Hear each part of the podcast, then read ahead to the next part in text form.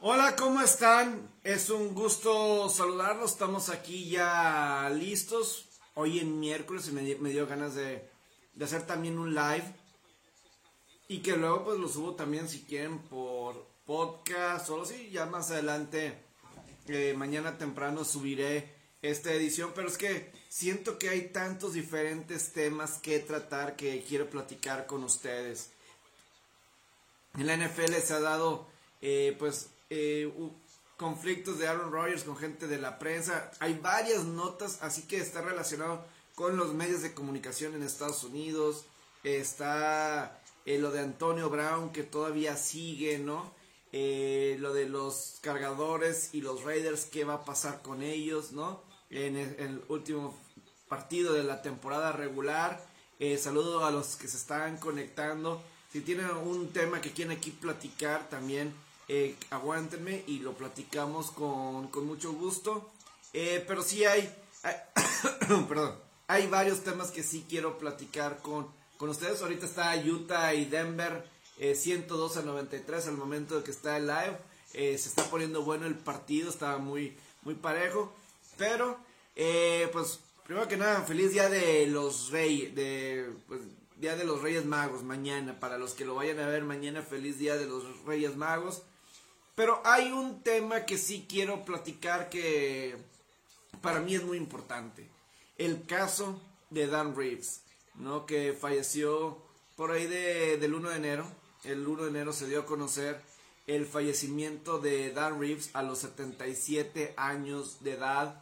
Y para mí eh, ha sido un año difícil en cuestión del fútbol americano del NFL, de gente importante, de coaches importantes que se nos han ido. Y una gran parte de los coaches de los noventas, que fueron parte de importantes, de los mejores coaches de los ochentas y noventas, muchos de los mejores coaches de esas épocas.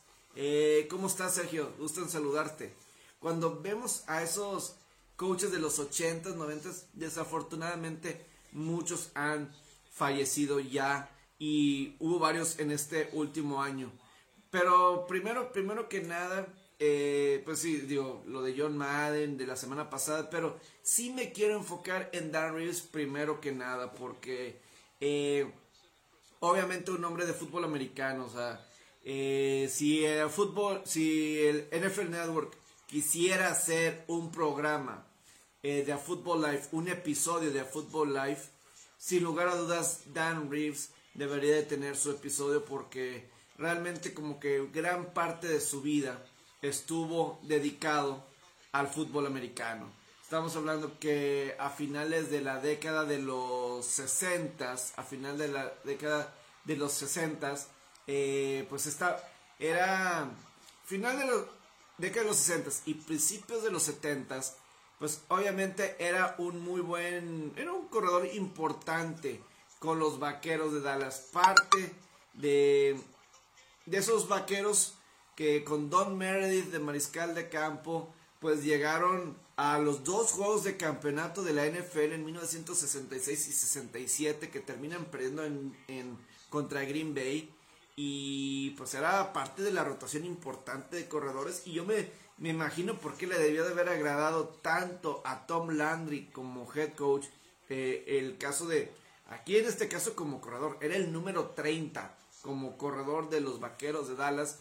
Y en esa temporada del, del 66 y 67 pues fue, fue vital y tenía jugadas importantes, pero lo inteligente que era eh, Dan Reeves, obviamente su IQ, su inteligencia referente al fútbol americano, pues yo me imagino que eso fue parte de lo que le agradaba a Tom Landry, que pues obviamente a la postre iba a, ver, a convertir asistente de un de Tom Landry y a la posterior pues, pues convertirse en el entrenador en jefe de los Broncos de Denver y precisamente de de los halcones negros de Atlanta. Fue una muy buena este, trayectoria. Pero sí, en total estuvo 38 años, 38 años Dan Reeves como, perdón, como jugador y, como, como coach. Es decir, estuvo de 1965 a 1972 como jugador y luego pasaría a ser coach, ya sea asistente y claro que temprano en head coach de los Broncos de Denver y Halcones de Gigantes de Nueva York y aparte los eh, Halcones Negros de Atlanta. Eh, digo, mi power ranking para ganador del Supertazón, ahorita lo, lo platico Luis. Este, claro que sí, claro que sí. Estoy ahorita con el tema de Dan Reeves. No sé, eh, ¿qué, recuerdas tú de Dan Reeves? Porque eh, de este gran, gran coach, que obviamente de los ganadores, no sé, así que, que recuerdan así de, de tanto de Dan Reeves. Pero, o sea, discípulo de, de Tom Landry. O sea, en ese equipo de Tom Landry, imagínate estaba alguien como Mike Ditka, eh, como ala cerrada, y luego Dan Reeves. Y, y, a final de cuentas, los dos pues, se convirtieron head coaches. Uno fue head coach, pues campeón con Chicago. Y Dan Reeves creo que probablemente terminó siendo más efectivo. Eh, Dan Reeves, yo creo que Dan Reeves un poco más. Yo creo que sí es más efectivo que. Yo creo que tuvo una mejor carrera como coach Dan Reeves que Mike Ditka. Y eso que Mike Ditka ganó un super tazón. ¿Estamos de acuerdo en eso? Yo creo que sí. O sea, yo, eh, Mike Ditka pues obviamente formó una muy buena camada de jugadores defensivos junto con Buddy Ryan y compañía. Eh, pero hasta y yo creo que Dan Reeves terminó siendo un mejor entrenador en jefe que que el mismo eh, Mike Ditka. Pero, pues a final de cuentas, los dos fueron campeones del Supertazón como jugador. Y los dos fueron head coaches en equipos de Supertazón. Obviamente Mike Ditka sí no, pero que estaba diciendo, imagínate,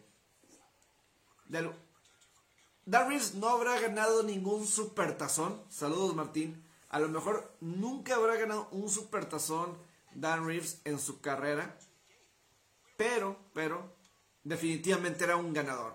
Estaba leyendo un, un tweet de John Elway, obviamente su mariscal de campo en Denver, y, y, decía que nueve supertazones llegó a participar eh, Dan Reeves, ya sea como asistente o como head coach.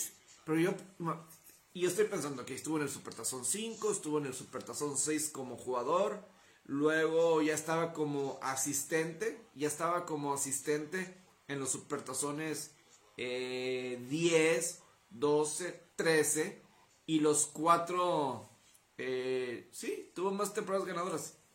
Y luego fueron los cuatro como entrenador en jefe, ¿verdad? Y yo voy a agregar, digo, los juegos del 66 y 67 de Denver en contra de Green Bay. Fueron, fueron campeonatos de juegos de campeonato de NFL, no supertazón, pero fueron juegos de campeonato de NFL y él estaba ahí, él estaba, entonces, él estaba acostumbrado a,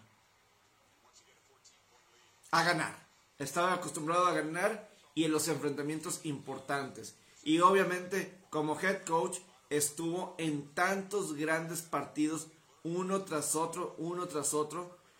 Claro que fueron, muy buenos jugadores para los Cowboys. Y Mike Ditka, pues, eh, Salón de la Fama como ala cerrada. Hay que recordar que Mike Ditka está en el Salón de la Fama de la NFL como ala cerrada. Mike Ditka, como en su carrera con Chicago y con Dallas específicamente. Y pues Dan Reeves, eh, pues muy, muy perdón, muy, muy estudioso el caso de, Dan Reeves, ¿no?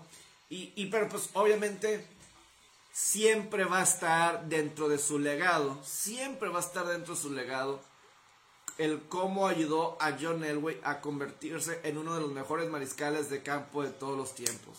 Digo, él llegó como entrenador en jefe de los Broncos en 1981 y estuvo hasta 1992. Y pues obviamente en el 83 era parte de cuando llega Pat Bowlen como dueño del equipo y hacen el, logran hacer el cambio en 1983 en el draft para hacer el cambio con los Potros de Baltimore y llevarse a John Elway. Y, y pues obviamente John Elway era el super prospecto. Probablemente no ha habido un mariscal de campo que haya llegado con tanta expectativa a la NFL como John Elway. A lo mejor desde entonces Peyton Manning y Trevor Lawrence, así con esa expectativa de no puede fallar. Andrew Locke, de ese estilo. Y, y como John Elway, probablemente no ha habido otro como prospecto llegando. Y Denver lo logró conseguir. Y inmediatamente se convirtió un equipo ganador. Con, con Elway, con, con Dan Reeves. Cambiaron el... Ellos dos cambiaron el balance de poder en la división oeste de la conferencia americana. Antes de, antes de ellos eran los Raiders. Los Raiders que dominaban eh, año tras año tras año ganando divisiones, llegando a supertazones, ganando supertazones. Año tras año parecía que eran los Raiders, con John Madden, con Tom Flores, Jim Plunkett, eh, etcétera, etcétera, ¿no? Lo que ya, ya sabemos, ¿no? Pero de alguna forma, Pat Bowlen, Dan Reeves y John Elway, ¿qué trío? ¿Qué trío de, de, personalidades? ¿Qué trío de personalidades tenían ahí con los Broncos de Denver? ¿A poco no? ¿A poco no? ¿Qué gran trío tenían ahí? Pat Bowlen es uno de mis dueños favoritos de la historia. Pat Bowlen. Y pues obviamente el gran hombre de negocios para traerse a, para tener a Dan Reeves como head coach y luego incluso también John Elway como mariscal de campo para poder hacer el cambio. Y ya una vez estando ahí, eh, pues sí, ya para el 85-86, Denver era el, el, que mandaba. Ya para el 86 era quien mandaba Denver en esa división oeste. Y pues Denver fueron, que fueron tres, llegaron a eh, cuatro juegos de conferencia, que fueron, llegaron al juego de campeonato en el 86, 87, 89 y 91 la temporada 91. Fueron los años que llegaron a juegos de campeonato. Eh, en ese tiempo nadie ganaba más partidos en la conferencia americana que los Broncos de Denver. Y sí, de alguna forma eh, los poderes de la americana eran los Broncos de Denver con, eh, con Elway. Y pues desafortunadamente no ganaron ningún supertazón juntos. John Elway, Dan Reeves. está la jugada contra Cleveland, obviamente. Los, los dos juegos contra Cleveland eh, dramáticos cuando Marty Schottenheimer era el coach de Cleveland, pero sí Dan Reeves, eh, eh, pues con The Drive, ¿no? Con John Elway, y luego le agregas el, pues The Fumble, luego juegos dramáticos como la ronda divisional contra los Petroleros de Houston en el 91, que otra gran serie ofensiva de John Elway. digo, obviamente y John Elway lo dice en su tweet, eh, haciendo referencia a Dan Reeves, de que pues obviamente no siempre fue la mejor relación de trabajo entre Dan Reeves y John Elway. Eh, y eso se volvía evidente por ahí del 91, 92 más o menos. Y pues sí, o sea... Eh, y yo no sé, yo ya más tarde, digo, en la temporada 91 yo debía haber tenido unos 5 o 6 años aproximadamente. Y yo, sí, cuando veo eso, lo que sucedió en el 91, aproximadamente en esas temporadas, en el juego de campeonato del 91 es algo que yo no, todavía no sé y a ver si más adelante veo el juego, el qué fue lo que pasó. Pero John Elway, una semana antes contra Houston, había tenido un gran, gran partido, ¿eh? ¿eh? una gran remontada contra los petroleros de Warren Moon y compañía para ganar una gran serie. Y luego en el, en el juego de campeonato contra Buffalo, el juego ha estado de que 0-0 eh, hasta el tercer cuarto y de repente se viene un pick six, etc. Total, eh, Denver, Denver todavía se pone el juego 9-7, una patada corta, la recupera Denver. Y si no me equivoco, eh, las imágenes que tengo del juego, sí, de, de resumen de, de los resúmenes de, de, las temporadas rumbo al Supertazón, rumbo al Super Bowl, sale Gary Kubiak, ¿no? El 8, eh, siendo, comandando esa serie después del balón suelto. después de recuperar la patada corta. Y yo siempre me he preguntado, y, me imagino, está en YouTube el juego y en algún momento lo veré para saber bien qué pasó, porque yo diría, si tienes un John Elway como mariscal de campo, eh, puede, haber, puede tener un terrible juego, un terrible juego, pero si de repente tiene Denver la posibilidad de ganar el partido con una serie, ¿quién mejor que John Elway? ¿Verdad? Pero tengo que ver el juego para saber bien. Pat Bowlen, muy buen dueño, no era metiche en los asuntos de estrategia del equipo, como lo hace o lo hacía Jerry Jones. Para mí, Pat Bowlen es uno de mis, repito, lo digo, es uno de mis dueños favoritos que me ha tocado ver y estudiar la NFL. Yo sí creo firmemente que los dueños, todo empieza desde los dueños, o sea, firmemente, o sea, puede ser cliché, pero yo creo que al paso de los años, a mí me queda claro que sí es cierto. O sea que realmente todo empieza desde los dueños. Y ah, por ejemplo, ahorita me decían, me preguntaban por un power ranking de equipos. Estaría padre hacer un, voy a hacer un power ranking de los mejores dueños de la NFL. Puede ser desde ahorita o los que o del pasado. Pero, por ejemplo, lo que es Pat Bowlen, Eddie de Bartolo de San Francisco, eh, los Rooney, obviamente de, de Pittsburgh, ¿no? Eh, creo que son Robert Kraft en Nueva Inglaterra, son excelentes dueños y para mí no es ninguna coincidencia en el caso de Denver que los años que Pat Bowlen fue el dueño del equipo, Denver llegaba a supertazones, era equipo elite de la conferencia americana y desde que Pat Bowlen desafortunadamente eh, dejó el control de la franquicia por su enfermedad de Alzheimer y que posteriormente falleció eh, posteriormente el caso de, Pat Bowlen, ya Denver no ha regresado postemporada. No ha regresado postemporada. Vemos el caso de San Francisco. Los años verdaderamente de gloria de los 49 era con Eddie de Bartolo. Se, trae a Bill Walsh, obviamente selecciona a Joe Montana, a toda la gran generación de jugadores, Jerry Rice, Roger Craig, en fin, una cantidad impresionante de jugadores y resulta que por ahí del 97-98 ya es cuando tiene su problema legal. Eddie de Bartolo de San Francisco tiene que entregar la franquicia y pues de ahí eh, poco a poco se va acabando esa gran época de San Francisco, ¿no?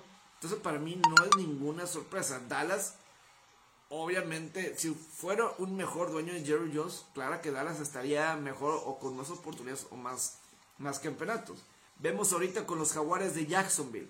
Yo creo que Shahid Khan es un terrible dueño. Shahid Khan de los Jaguares, un terrible dueño. Tiene a ahí de gerente general. No ve lo que pasó con San Francisco, como Trent Balky, eh, cuando estaba con Jim Harbaugh y compañía en San Francisco, destruyó a la franquicia. No ve eso. Eh, total, al parecer que esta semana, esta semana, eh, en el último juego de temporada regular en Jacksonville, va a haber gente que se va a presentar, aficionados, o están promoviendo en redes sociales, en, las, en los tweets eh, de los jaguares de Jacksonville, que la gente se vaya al estadio de esta semana contra Colts en el último juego, eh, uniformados eh, de payaso y con el bigote del dueño Shahid Khan, porque sí, obviamente, yo creo que ahí empieza con, con los dueños, ¿no? Pero Sí, regresando ya con lo de Dan Reeves, pues obviamente un gran... Eh, está esa época con Denver, tres supertazones y pues bueno, eh, la fricción que hubo entre John Elway y Dan Reeves que incluyó el que seleccionaran a Tommy Maddox en los Broncos en la primera ronda y pues me imagino que eso causó mayor fricción entre Elway y Dan Reeves. Total, que Dan Reeves pues es despedido, va con los gigantes y pues no fue la mejor época con Gigantes, sí llegó a un playoff en el 93, eh, cuando con Phil Sims, pero luego batallaron, nunca encontró un coreback. Tenía gente como Dave Brown, Danny Canel, me imagino en su momento. Y pues luego llegó a Atlanta, donde pues tuvo esa temporada mágica de 1998, cuando llega Atlanta al Super Bowl con el Daddy Bird de, de Jamal Anderson Oye Santiago, Terrence Mathis, Chris Chandler, eh, Tony Martin, por ejemplo, también de receptor en la defensiva de Denver, de Atlanta, perdón, estaba Ray Buchanan de esquinero, eh, un jugador que se pidaba Smith, etcétera, eh, se me va, se me va el primer nombre, pero tengo aquí el, rostro en, la mente, ¿no? El caso de, esa defensiva. Y, y, esa temporada del 98 fue, fue mágica, la verdad inesperado, inesperado, porque pues era el segundo año de Atlanta, con Atlanta de, de Reeves, y una temporada previa habían empezado mal y pues cerraron bien, cerraron bien con, con Chandler y compañía. Y luego ya se viene la instancia, el momento, cuando eh, a mitad, en noviembre, finales, a finales de noviembre, a lo mejor hasta ya diciembre, eh, tienen que operar de emergencia a Dan Reeves de enfermedad, no, lo operaron de emergencia para poner cuádruple bypass en el corazón, cuádruple bypass a Dan Reeves y pues ausenta un juego dos, el final, los últimos juegos de la temporada regular, regresa a playoff y pues vencieron dos veces a los 49, todavía con Steve Young, Jerry Rice y compañía. Y pues obviamente la sorpresa sototota, ¿no? En el juego de campeonato contra los vikingos de Minnesota. Y a la postre llegaron al Super Bowl precisamente contra John Elway. El último partido de John Elway en su carrera fue contra Dan Reeves en ese supertazón de aquel entonces. Para mí, eh, una muy buena eh, época, pero eh, eso, ese juego, del, juego de campeonato contra Minnesota, digo, sí era una sorpresota, aunque Atlanta nada más perdió dos juegos, o sea, ese año, 14 y 2, y Minnesota 1, 15-1, o sea, tampoco fue mala temporada, pero Minnesota era el super, super equipo y Atlanta de, gracias al fallo de gol de campo de, de Gary Anderson, eh, pues terminan ganando el partido. Pero eh, sí quería hablar de, de Darius, que luego, bueno, también incluye el caso de que le tocó seleccionar a Michael Vick en Atlanta, Dan Reeves, y pues se convirtió el primer coach, el primer coach, o el coach que dirigió al primer equipo en Atlanta en ganar un juego de postemporada como visitante en Lambeau Field, cuando vencieron a los empacadores de Green Bay en el 2002, eh, lo que era la primera temporada completa de titular de Michael Vick. Ya en el 2001 tuvo algunos juegos, pero en 2002, pues bueno, ahí, ahí se dio. Y, y pues bueno, Arthur Blank llega como dueño en Atlanta y pues empieza a traer a su gente, etcétera, y pues ahí terminó su carrera, pero una de las mejores carreras de, coaches, y a, y a, lo que iba con lo que empecé el tema, es que sí ha sido en el último año como se han perdido coaches eh, que eran como que muy relevantes en los noventas. Eh, estoy hablando del caso, por ejemplo, 80s y 90s. Obviamente Dan Reeves tuvo sus buenos momentos en los 80s, en los 90s y pues un poquito al principio de los 2000s. Pero si incluimos a un Marty Schottenheimer, por ejemplo, Marty Schottenheimer también falleció, voy a decirlo, 2021, ¿verdad? Eh, Marty Schottenheimer de Cleveland, pues con Alzheimer y todo eso, desafortunadamente. También súper, súper ganador Marty Schottenheimer, falleció también este año, desafortunadamente. Eh, Jim Fassel, coach de Gigantes, que más bien Jim Fassel pasó o llegó a, Gigantes justamente después de Dan Reeves, ahí con los Gigantes de Nueva York y pues los llevó a un super tazón. Eh, ya previamente, en años pasados, Dennis, Dennis Green, el coach de Minnesota eh, en los 90 que fue un buen coach, pues desafortunadamente eh, falleció. Entonces, pues sí, o sea, ha estado medio difícil por, por ese lado porque eran de, o sea, ay, pues obviamente que Don Shula, pues bueno, Don Shula que, bueno, 70s, 80s, también 90s. Don Shula que falleció en el 2020. En el 2020, yo me acuerdo que estábamos en pandemia cuando falleció, este, cuando falleció Don Shula.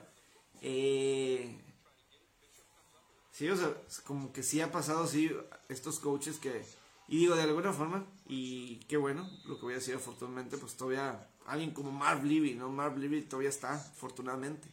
Marv Levy, que Marv Levy debe tener Eh, sí, pues claro, con los cuatro supertazones en los noventas. Ah, ¿y sabes quién se me está olvidando? Que también falleció y también es parte importante de los ochentas y un poquito de los noventas, aunque los noventas con Tampa Bay no tuvo mucho éxito. Sam White. Y obviamente Sam White era parte fundamental. Sam White, o sea, un verdadero personaje como coach en los 80, 90 llevó, un Super Bowl, eh, creó muchas cosas con los bengalíes. Pero sí, o sea, Marv Levy tiene 96 años de edad, o sea, todavía, fíjate, Marv Levy también es del 3 de agosto. Marv Levy es del 3 de agosto, al igual que Tom Brady. Eh, nada más, no, no sabía que era de, de, pero pues obviamente Marv Levy nació en 1925. 1925, tiene 96 años de edad Marv Levy y afortunadamente, no, y, y siempre se decía como, o sea, cuando estaba escuchando a los Bills, pues échenle la cuenta, eran como hace, hace 25 años, era cuando estaban llegando a los supertazones, a los cuatro seguidos. Eh, sí, pues, son, hace 26 años del primer supertazón de los Bills, el 25, luego pues, le vas a, hace 25 años llegaron a su segundo supertazón, eh, de esta racha de cuatro consecutivos. Y pues, si 96 ya tenía 72 años, eh, Marv Levy. Y pues él se retiró en el 97 ya. Eh, pero sí, afortunadamente Marv Levy, que pues obviamente, otra vez, de los protagonistas de aquella época, eh, obviamente Jimmy Johnson, pues Jimmy Johnson sigue estando relevante con el programa de Fox, etcétera. Eh, sigue estando ahí que se platica, pero pues bueno, eso es la, la cuestión alrededor de, de Dan Reeves que pues fallece, fallece a la edad de 77 años de edad. Eh, Luis González me pregunta mi Power Ranking para ganador del Super Bowl. Vamos con, eso antes de pasar al, a otro tema. Eh, mi Power Ranking para ganar el Super Tazón. Voy a poner a, Green Bay. Yo creo que es el principal Loreto. Yo creo que Green Bay es el, principal en esa situación. Luego yo me iría. voy a poner a 5. Yo, creo que los equipos que yo sí veo de, de Super Tazón eh, o, que son que veo con rosters dignos de ganar Supertazón. Veo un Green Bay. Eh, sigo poniendo un Kansas City. Eh, Buffalo. Me gusta el roster de Buffalo. No sé si estén listos. Eh, digo, y hablando de Marv Levy y de los Bills. ¿Saben yo lo que opino, lo que pienso realmente de, de los Bills? Es que me recuerda mucho a los o sea realmente a esa época de los Bills de Mark Levy y, Jim Kelly y compañía porque por ejemplo los Bills en el 88 llegaron al juego de campeonato que pierden contra Cincinnati en el 88 luego en el 89 pues tiene un año de, de playoff pero como que se sentía que no estaban cumpliendo con expectativas y si no me equivoco perdieron contra Cleveland en la ronda divisional o sí en, en playoff y y pues bueno, ya en el 90 fue pum, le dieron con todo. Entonces, si lo vemos un poco así, eh, podríamos decir que la temporada pasada para Buffalo pudo haber sido como el 88, ¿no? La temporada del 88, que llega un juego de campeonato. Y la que sigue, pues no fue la mejor temporada, pero porque iban a calificar a postemporada, llegaron a la ronda divisional y ahí perdieron contra Cleveland. Ok. Y ya el que sigue fue el Supertazón. O sea, yo sí creo que como que está realmente Buffalo en un proceso así tal cual eh, para ser un poder dentro de esa conferencia americana y con Josh Allen ahí deben de ser una potencia por mucho, mucho tiempo, mucho tiempo y a mí me gusta Buffalo. Este, a lo mejor van a llegar enrachados. Yo creo que van a vencer a los Jets, van a llegar enrachados los Bills a playoff. Van a, van a, yo creo que van a llegar enrachados a postemporada. Y pues bueno, este, yo creo que ese es otro de, las escuadras que yo lo veo posibilidades. Un Colts me, agrada, pues tiene que ganar primero. Eh, eso es el, a lo mejor Titanes con Derrick Henry, ese puede ser, pero eh, también es que la nacional, después de Green Bay, debería decir Tampa, pero yo creo que Tampa está abajo de, de un Carneros, de un Carneros. Yo creo que en la nacional es pongo uno Green Bay, los Carneros, tres Tampa, cuatro Arizona, cinco Dallas para llegar a un Super Bowl. Yo creo que los pongo en estos cinco escalones. Y en la americana voy Kansas, Titanes, Indianapolis, Buffalo, Buffalo y ya. Yo Cincinnati no lo veo supertazón. Patriotas todavía no. Con Mac, Jones todavía no. Ese es más o menos así como que mi power ranking. Eh, quiero comentar algo sobre lo de Antonio Brown, ¿verdad? Eh, ya lo hemos comentado previamente, pero lo voy a volver a, exponer aquí porque es fecha que estamos ahorita haciendo el live miércoles en la noche, que todavía no cortan Antonio Brown los Bucaneros. Entonces, ¿qué es lo que está pasando? No se pudiera preguntar, sobre todo si fue muy claro. Eh, Tú pones a Buffalo antes de Indianapolis, muy válido. Sí, sí, sí, yo creo que Buffalo puede estar mejor que, que Indianapolis, aunque Indianapolis barrió a Buffalo, ¿verdad? Eh, barrió a Buffalo con el ataque terrestre de Jonathan Taylor y compañía. Buffalo tiene que ponerse tougher, tougher en, las trincheras y, puede ser, ¿no? Pero sí, e, es, válido lo de Buffalo sobre Indianapolis. Hay que recordar que Titanes y, Colts, los dos vencieron a, Buffalo. Eh, es que, fíjate, y ahorita que me trajiste la conferencia americana, a lo mejor yo no le estoy dando suficiente respeto a Cincinnati, pero los dos equipos que tienen el mejor récord dentro de la conferencia americana, ahorita después de 17 semanas, es Cincinnati y Nueva Inglaterra. 8 y 3. El récord exclusivamente dentro de la conferencia americana. Cincinnati 8 victorias, 3 derrotas, al igual que Nueva Inglaterra. Eso me quiere decir que, o sea, eso es lo que a mí me hace, o sea, eh, no sé qué tanto significa, eso nunca me había enfocado realmente a checar, a ver, para analizar a ver cómo están las conferencias, los récords en conferencia, pero a lo mejor yo por ser seguidor de Cincinnati, yo digo, ahí es donde yo digo, puede ser. O sea, si tienen ese récord en temporada regular en la división y, y en la conferencia, yo digo, puede ser. Porque por su cuenta, Kansas City, por ejemplo, Kansas City perdió contra Buffalo, perdió contra Titanes, perdió contra Cincinnati, todos líderes divisionales. Y vamos a suponer un Cuervos de Baltimore sano que parecía muy bien, también perdió ahí. Entonces, eh, yo pongo Kansas City como el mejor de la americana, pero también pienso, y, existen esos datos, o sea, no fue nada más perdió uno, perdió contra los otros líderes divisionales, Kansas City. Eh, le ganó a Dallas, otro rival que es líder de división, pero bueno, eh, Dallas está en una división muy, muy flan, muy, muy, fácil. pero yo pensando esto de, de, de Kansas, eh, no sé si me compran la idea.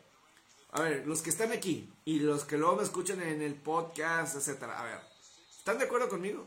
Es una estadística relevante, ¿no? Lo que estoy diciendo que Cincinnati, Nueva Inglaterra, que lo estoy, yo lo estoy desechando en mi Power Ranking para llegar a un Super Bowl por parte de la conferencia americana. Están 8 y 3 en la conferencia. Nadie tiene mejor récord en la conferencia americana que ellos, que, que ellos dos. Eh, eso para mí sí es muy intrigante.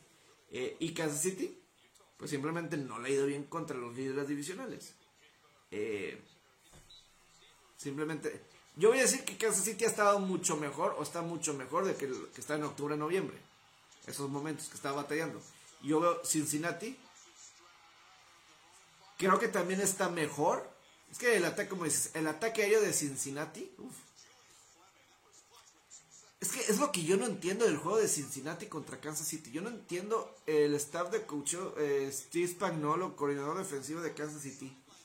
Si, si estuvieran poniéndole atención a Cincinnati en toda la temporada y una gran parte, sabías que Cincinnati, lo explosivo que es la ofensiva. Es decir, yo creo que puedes agarrar todas las semanas, hasta en partidos que perdió Cincinnati, y veías que Cincinnati, ya sea con Lamar Chase, Tyler Boyd, eh, T. Higgins o quien sea jugadas explosivas, big play offense. Por lo que yo no entiendo, ahorita que estoy pensando en ese partido, yo no entiendo por qué Kansas City jugó tanto hombre a hombre contra Jamar Chase y compañía, con esos big play offense. Sí, o sea, le falta esa experiencia, pero es lo que yo no entiendo de Kansas City. O sea, yo creo que era como de repente le han jugado los equipos a Kansas City. Por eso Kansas City batalló un poco al principio de la temporada ofensiva. Les empezaron a jugar zona. A ver, no me vas a avanzar a lo largo del campo. Eh, no me vas a hacer las jugadas explosivas. Si me vas a notar es poquito, poquito, poquito, poquito. Ese ha sido el gran cambio de ofensivas, de las defensivas en contra de Kansas City. Entonces tú Kansas City, tú ves que Cincinnati tiene ese tipo de ofensiva, que, que cada fin de semana se echaban turnos, jugadas explosivas, eh, de pases largos entre los de frente. ¿Por qué estaban jugando hombre a hombre tanto? Sobre todo contra el Jamar Chase. Era una receta para lo que les pasó, para esas 266 yardas. No tiene sentido. ¿Me preguntan? No tiene sentido eso, eso que hizo Kansas City contra Cincinnati. Le facilitó las cosas. Eh, en, mi opinión. Pero bueno, afortunadamente Cincinnati ganó y ganó la división. Eso lo habló Pone, pero no, no le... Eh, creo que estuvo mal planeado la defensiva de Kansas City en contra de, de Cincinnati, en mi opinión. Pero bueno, eh, que a lo de Antonio Brown me iba con el caso de, Antonio Brown. La, lo que iba a comentar de él es que, obviamente, sigue todavía en el roster Antonio Brown. Entonces, ¿qué es lo que está pasando ahí?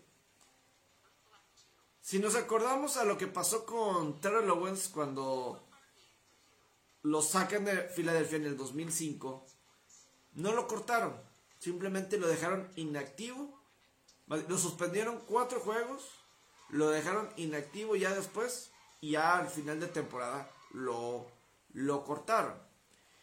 Aquí lo que está pasando con el caso específico de, Antonio Brown es que hay muchas eh, especulaciones, ¿no? Muchas versiones, ¿no? Eh, uno de los casos es que dice Antonio Brown o la gente alrededor de Antonio Brown que tiene una lesión en el tobillo la misma lesión en el tobillo que lo dejó fuera un buen rato de la temporada y que apenas regresó una semana atrás, apenas regresó una semana atrás, y Antonio Brown, eh, pues bueno, la gente dice que tiene un problema en el tobillo y que por eso no quería regresar a jugar. Y cuando los coaches estaban, regresa a jugar, él no quiso y se fue. Unos piensan que Antonio Brown va a tener una operación. Entonces, lo que dice la gente de, eh, gente de Tampa de, alguna forma, es que, bueno, pueden poner a Antonio Brown en la lista de lesionados. Y se acaba la temporada y de alguna forma Antonio Brown ya no es parte del equipo. Eh, dos, eh, lo pueden llegar a suspender los cuatro partidos, que es lo máximo que un equipo puede suspender a un jugador por conducta antideportiva o conduct detrimental to the team. Esa es la palabra en inglés. Conduct detrimental to the team. Ahí es cuando Antonio Brown o los equipos pueden suspender un jugador hasta máximo cuatro semanas, no más, por, por contrato colectivo con los jugadores. Máximo cuatro semanas. Pudieran hacer eso, suspenderlo cuatro semanas. O ya al final, si no me equivoco, Antonio Brown nada más tiene contrato de un año. Entonces ya esa gente libre y pues ya quedaría libre. Yo no sé si lo llegaran a cortar, Antonio Brown, si algún equipo lo firmaría. Un equipo de postemporada. Si alguien firmaría a Antonio Brown. Esa sería una incógnita. Eh, Yahoo Sports escribió toda una nota, una columna en Yahoo Sports, en la que ellos aseguran que ningún directivo, ningún equipo tomaría a Antonio Brown otra vez. Pero pues sí ha habido muchas conversaciones, por ejemplo, gente como Tom Brady o Tony Donji que piden compasión y todo eso. Y que pues ojalá que alguien lo pueda ayudar, eh, todo eso, a Antonio Brown. porque lo que sucedió sí es preocupante, sí es preocupante lo de Antonio Brown, o sea, no es normal, no es normal lo que sucedió. Eh, estamos de acuerdo que pues obviamente esas no son, no son las, las formas, ¿verdad? De cómo se manejó Antonio Brown. Y pues bueno, así está el, el panorama, ¿no? Dentro de, de la NFL. Entonces ahí está esos temas. No sé si tengan otro tema de NFL. Si no, yo tengo varios temas con la cuestión de medios de comunicación y, deportes. Eh, me voy con las grandes ligas. Eh, sigue estando un paro laboral las grandes ligas. Y, esta semana, el lunes o martes, salió nota Bob Nightingale, creo que es así se llama esta persona, eh, eh, columnista de USA Today, Bob Nightingale. Y Bob Nightingale, eh, pues escribe que pues no hay fechas próximas para negociaciones entre el sindicato de jugadores y, y los dueños para resolver y terminar este paro laboral. Yo he estado aquí, yo he dicho firmemente en, en podcasts anteriores, en lives anteriores, eh, creo que Correa firme con los Yankees. Pues ojalá, pues no, no sé, Martín, pero ahorita es que, que empiece la temporada, que lleguen a un contrato por el amor de Dios. Porque yo lo que siento es que ahorita nadie está pelando el béisbol. A nadie le está importando ahorita el béisbol. A nadie le está importando que esté en paro laboral. Martín. ¿Tú sientes, Martín, un enojo de alguien, de aficionados, eh, denme mi béisbol. Es muy preocupante eso, Martín. Es muy preocupante. O sea, no hay nadie molesto. Yo me acuerdo con paros laborales de NBA y, y de americanos. Yo quiero mi, mi, mi, fútbol americano, yo quiero mi básquetbol y la gente estaba molesta y todo eso. Aquí creo que a nadie le importa. Y es lo peor que, o sea, si Rob Manfred no ve eso, eh, terrible. Y aquí voy con la parte de los medios de comunicación. Por ahí de mm, del martes se da a conocer que en el canal de las grandes ligas, MLB Network, despidieron a Ken Rosenthal. O ya no renovaron a Ken Rosenthal. No, despidieron a Ken Rosenthal, es lo que yo tengo entendido, es lo que yo he leído por criticar, por cuestiones, por criticar a Rob Manfred, comisionado de las grandes ligas, repito. Ken Rosenthal es uno, probablemente el insider más conocido de las grandes ligas. Hasta trabaja con Fox. En las transmisiones es el, el insider principal de Fox, de este The Athletic. Y pues estaba en MLB Network. Y que por frases criticando a Rob Manfred ya está fuera de MLB Network. Y a mí, nada más, yo nada más leyendo eso, me hace pensar cómo el canal de MLB Network, la fecha cuando se volvió oficial el paro laboral, Harold Reynolds estaba ahí en MLB Network. No, no podía estar más comprado Harold Reynolds por MLB Network. O sea, no podía estar más comprado. O sea, los argumentos que ponían era, o sea, pues muy pro dueño, muy pro dueño. No, pues es que los jugadores no se sientan a platicar. Los jugadores no se sientan a, platicar acá con nosotros. Eh, no, eh, o sea, los jugadores no, no, se, no quieren venir a platicar. Nosotros estamos listos cuando quieren, pero los jugadores no están listos. a muy, pero muy pro dueño.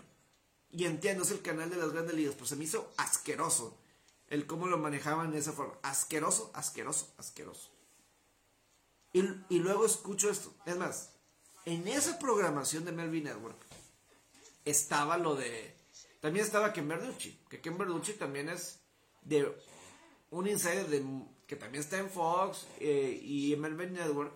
Y a mí me gustó porque ya Melvin Network como que sí dio ambas partes. Que en ambas partes tienen sus problemas, ¿verdad? Que, tienen sus problemas de. O sea, de, O sea, que las dos partes tienen sus culpas, como los jugadores, como los dueños. Eh, pero el que despiden a Ken Rosenthal por, por esas cuestiones, porque es lo que comentan. Y la gente de alguna forma pues también lo ha... Eh, pues, él mismo como que dio retweet o like a, esos tipos de comentarios. Y Ken Verducci, repito, él también, él está trabajando ahorita para Sports Illustrated, también sale en transmisiones de, de Fox. Pero Ron Manfred está destruyendo las grandes ligas. La está destruyendo. Y nadie, los dueños no se están dando cuenta. Le está costando el deporte. Ahorita hay mejores atletas en las grandes ligas que nunca. Mejores atletas que nunca. No lo sabe vender. Manfred y los dueños a este grupo, a esta generación de jugadores. No lo sabe vender. Y se, se, ve reflejado. Tengo todavía en mi mente cómo en la Serie Mundial, al tratar de defender el nombre de los Braves de Atlanta, terminó metiendo la pata en sus declaraciones diciendo, es que los Bravos, es que este, el béisbol es un deporte regional. ¿Qué demonios que es regional? Es el American Pastime el béisbol, que no sabe. Rob Manfred no sabe historia. Rob Manfred, béisbol is America's pastime.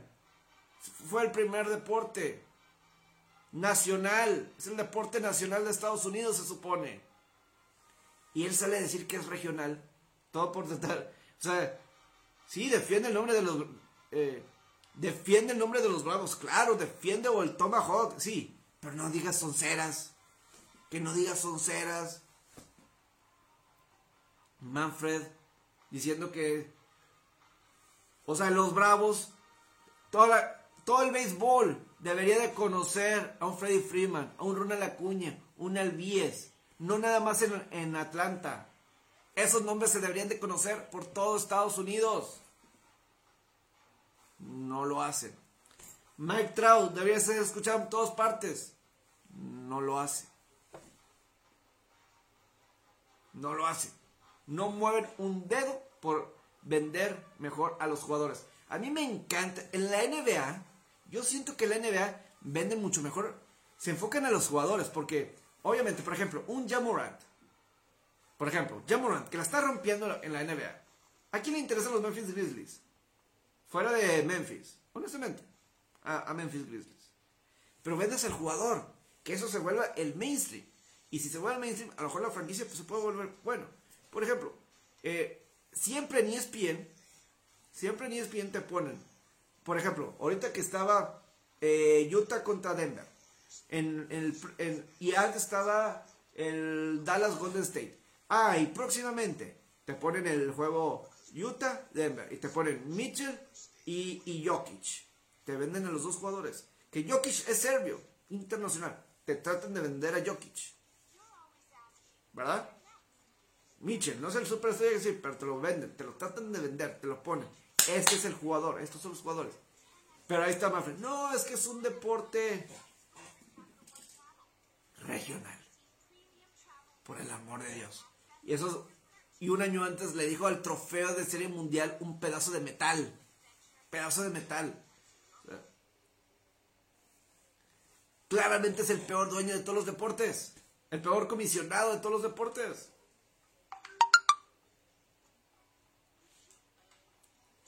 Muy, pero muy mal. La verdad. La, la verdad. Y sí me molesta. Porque, repito, debe ser bien frustrante. en los últimos dos o tres años, los jerseys más vendidos son jugadores y bateadores, no pitchers, bateadores abajo de la edad de 30 años. Es decir, hay tantos jugadores que están 24, 25 años que apenas están llegando a su prime. Y no lo sabes vender. El promedio de edad de gente que vio béisbol el año pasado era 57 años de edad. No puede ser eso posible si tú eres Manfred. Y, y sí, me, molesta porque creo que el béisbol está mejor que nunca. Ve los juegos y está mejor que nunca el deporte. o sea, los atletas, la calidad de béisbol está mejor que nunca.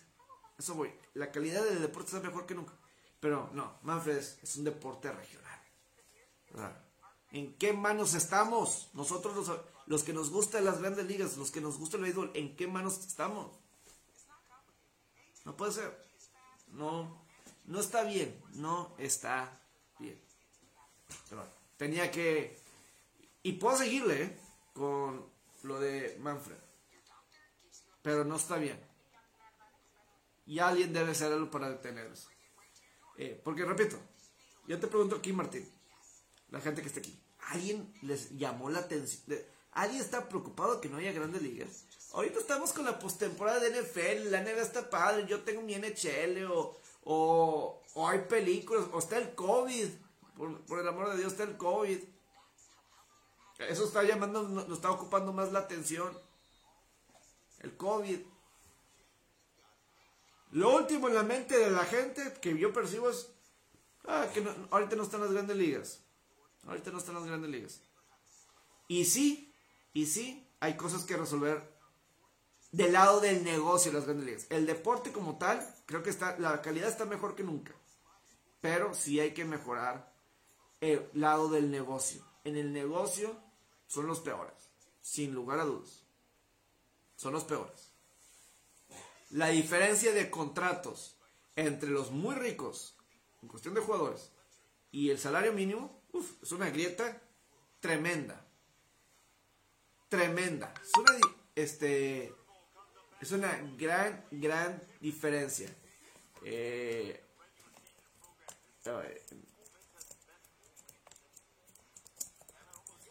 eh, una tremenda diferencia de pumpa. O sea, se me hace así muy, muy marcado. Esa diferencia. creo que lo voy a decir. 33 jugadores en las grandes ligas conforman el 51% del salario que se dio la temporada pasada en las grandes ligas. 33 jugadores conformaron el, conforman el 51% del salario. Nada más 33 jugadores de 1200 jugadores que son de grandes ligas. Es un, es un, o sea, es un chorro, mucha diferencia. O sea, estás hablando de los ricos y los pobres. O sea, si esto fuera este, si fuera un país, Imagínate si este fuera un país de las grandes ligas, no, pues tienes los muy ricos aquí arriba y aquí muy abajo. ¿Qué sería? ¿Un Venezuela? ¿Las grandes ligas con esa diferencia? No sé, a lo mejor estoy diciendo una barbaridad. No sé, pero sí esta diferencia es tremenda. Y Manfred es nuestro dictador, por el amor de Dios. Uh, qué miedo me da el Rob Manfred. Me da mucho, mucho miedo, mucho miedo que, voy a terminar pasando. Eh, eh, eh, ¿Quién para QB para acereros? Este. ¿Quién para QB para acereros? ¿Quién podría ser? Eh, pues obviamente están tan. Y, es que en el proceso de temporada los corebacks va a ser importante para los corebacks Va a haber mucho coreback veterano que se va a tener que estar pasando. Es decir, va a estar los Russell Wilson, no sé si de Sean Watson, Aaron Rodgers, eh, por decir algunos, porque parece que no viene nadie en el draft. No viene un Joe Burrow, no parece que viene, o sea, el mejor coreback parece que es Pickett de la Universidad de Pittsburgh. Eh, hasta ahí, o sea, no parece que haya alguien más que salga este año. A lo mejor alguien puede sorprender, pero este no. Entonces, si un Pittsburgh eh, gigante. O sea, yo no sé cuál es el plan con Seattle. O sea, Seattle puede ser uno de los peores equipos el próximo año. Si se deshacen de Russell Wilson. O sea, yo, yo no sé en qué planeta exista el que te deshagas de Russell Wilson. O sea, no sé en qué mundo. Un Jimmy Garoppolo. Capaz que un Jimmy Garoppolo puede ser una pieza importante. Garoppolo. Tarde o temprano en San Francisco le van a dar la titularidad a Trey Lance. Ahí va a estar Jimmy Garoppolo también. El caso de Rogers, ¿no? Eh, Mitch Trubisky está ahí de suplente, no sé. Eh, así de corebacks veteranos. así va a tener que ser porque no hay muchas opciones. No hay muchas opciones. Eh, ¿Con qué lidiar? Gigantes, Daniel Jones, que a lo mejor le dan un año más a, los, los, a Daniel Jones, los gigantes, no sé. Eh, digo, gigantes, si con Daniel Jones se veían mal, sin él, horrible los gigantes. Lennon, Jake Fromm, quien sea, un espanto, un espanto. Pero bueno, ya estuve aquí un poquito más de una hora. Eh, les agradezco. Ah, nada más así como, como nota también, agrego, agrego que ESPN y Rachel Nichols eh, han llegado a un acuerdo para terminar su relación de trabajo. ESPN Rachel Nichols. Rachel Nichols es una reportera conductora que pues ha estado en fútbol americano. Me ha tocado estar al lado de ella en, en coberturas de Supertazón, en Media Days, estaba ella al lado. Pero eh, en años recientes había estado en la NBA, en ESPN, con el programa The Jump, uno de los mejores programas de, de ESPN, de, uno de los mejores programas de básquetbol. O sea, está el Inside the NBA de TNT y luego estaba ese programa The Jump. Pero eh, ESPN por mucho tiempo había estado batallando ESPN al conseguir una conductora, conductor para el NBA Countdown, el programa previo a los partidos que tienen cada, cada vez que tienen juegos. Y, y eso se ve más marcado en postemporada y, y, serie eh, finales, ¿no? Y lo que pasó ahí con Rachel Nichols es que en la burbuja, en la burbuja de la 2020, como que le dan el puesto de conductora para el NBA Countdown, el programa previo a las finales, a Maria Taylor, una chava afroamericana.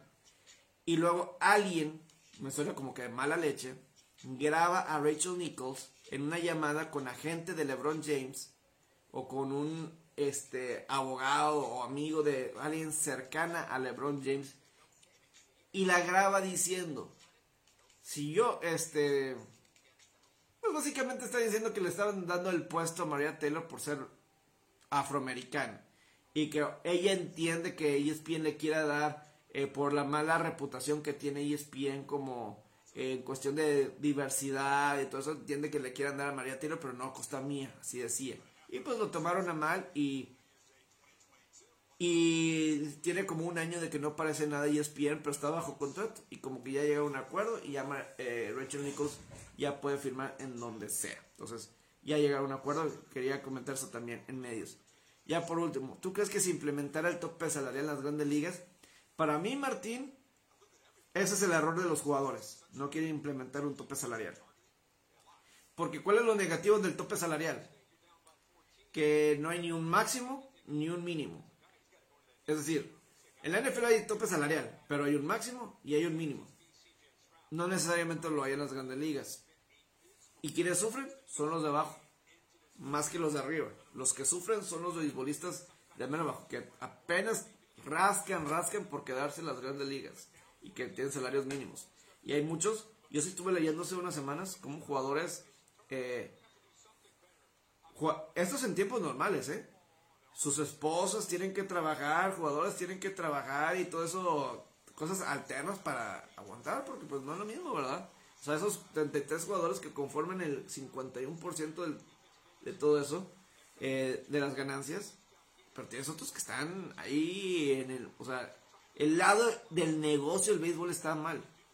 El lado del negocio está mal y los jugadores deberían de ayudarse, ayudar a los de abajo. Que a lo mejor los de abajo son los que al menos la gente le importa. Desafortunadamente, o es el que a la gente menos le pone atención. No, conocemos a los jugadores de abajo, conocemos a los jugadores de arriba. Estos son los populares, los Carlos Correa, por ejemplo. Esos son los populares, son los que la gente conoce. Pero no. Eh, tienen que ayudar a los brothers de abajo. A los brothers de abajo tienen que ayudar. Eh, sin Big Ben baja mucho el tope salarial de Steelers. El siguiente año Pittsburgh va a tener mucho más en el tope salarial y van a poder, con Big Ben o sin Big Ben, van a tener más espacio en el tope salarial. La cuestión es sabemos que Pittsburgh no está acostumbrado a gastar mucho en la agencia libre. Vamos a ver qué es lo que sucede. Eh, vamos a ver si, yo no sé si mañana alcanza a estar otra vez en el, eh, hacer un Facebook Live, a lo mejor sí. Eh, y a lo mejor platicamos mañana un poco más. ¿Qué les parece? Les agradezco y que tengan una excelente noche.